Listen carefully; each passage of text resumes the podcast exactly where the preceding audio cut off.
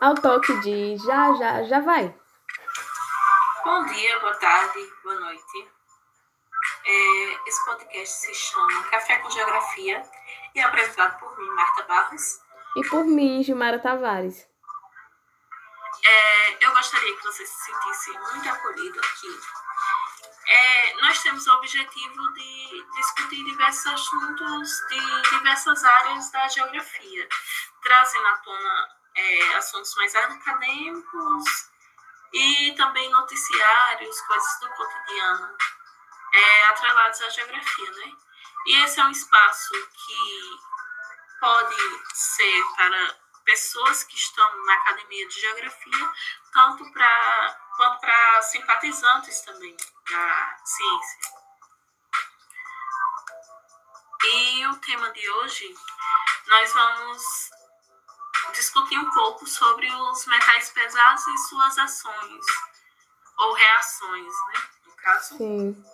A gente tem uma definição aqui de metais pesados como sendo metais quimicamente altamente reativos. No entanto, é um pouco controverso falar sobre a definição de metais pesados, porque é um conceito que está em extrema evolução. Mas tem um padrão que define quais são os metais pesados, tomando como referência sua massa atômica, seu número atômico, é, a massa específica e o nível de toxicidade para o ser vivo, principalmente para o ser humano, né, no caso. Sim.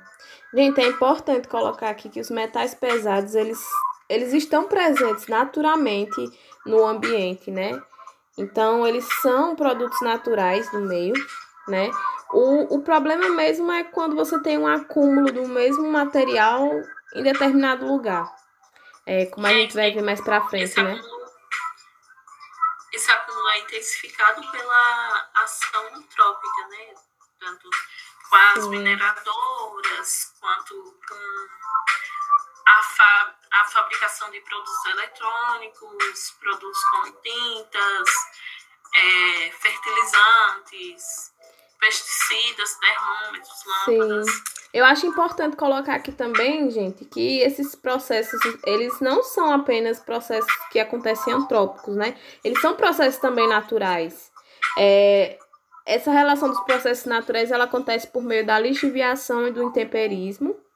Já os processos antrópicos são esses exemplos que Marta trouxe aqui pra gente. É, os processos antrópicos, eles ficam no lugar das mineradoras, dos fertilizantes. E é, a contaminação, contaminação, tanto na água quanto no solo, pode é, influenciar diretamente o ser humano, porque ao consumir essa água, ele vai ter um consumo também desses metais pesados. E a depender da cultura no solo que tem o acúmulo desses, desses metais pesados, é, a planta absorve, a planta, por exemplo, absorve e vai para o organismo do, do ser humano.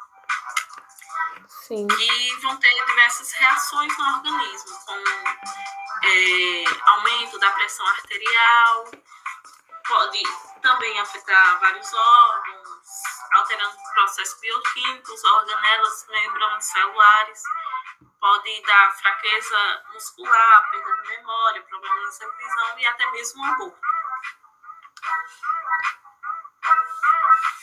Gente, a gente separou também algumas notícias que saíram é, nos últimos anos no país. É, pra gente conversar um pouco sobre, discutir um pouco sobre.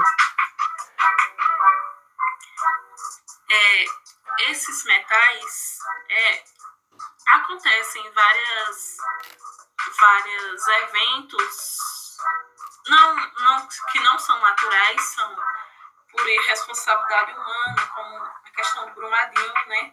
Sim, que houve o, o rompimento da barragem e a dispersão de dejetos naquela região. E, Marta, ali a gente pode identificar dois, duas problemáticas, né? Que tá super dentro da geografia, que é a problemática física é, o meio ambiente ele sofreu né, toda a devastação e, destruição do solo e também essa questão do, do que aconteceu socialmente, né? Várias pessoas ficaram sem casa, morreram soterradas. Além de também os metais se expandirem e atingirem vários rios na região, né? É, é verdade. E, e as pessoas também que foram, que ficaram doentes depois desse, desse acontecimento, né? Sim, consumindo água. E houve também, nesse ano mesmo, é, no Rio de Janeiro, um caso que foi do SEDAI, que é o sistema de abastecimento de água do lado do Rio de Janeiro, que tentou remover a geosmina da água e acabou lançando um, um novo poluente, que foi o lantânio, um metal tóxico pesado. E essa água foi consumida com, por milhares de pessoas no Rio de Janeiro, que acabaram notando posteriormente a alteração tanto no sabor quanto no odor da água. E a situação piorou que várias pessoas também presenciaram e acabaram encaminhando para blogs como isso, é, programas, é, imagens que mostravam a água barrenta, mesmo tendo passado por diversos processos de filtragem da água. É realmente importante colocar essas, essas questões, né, trazer esses noticiários, porque eles no, nos trazem para mais perto da, dos acontecimentos, né? E para encerrar, gente, também, é, a gente queria colocar que aqui é o nosso primeiro podcast, né? Que vão ter vários outros relacionados à geografia. E agradecer a audiência de todos vocês. E é isto. Beijos, usem máscaras e álcool gel. Ficou ruim, será?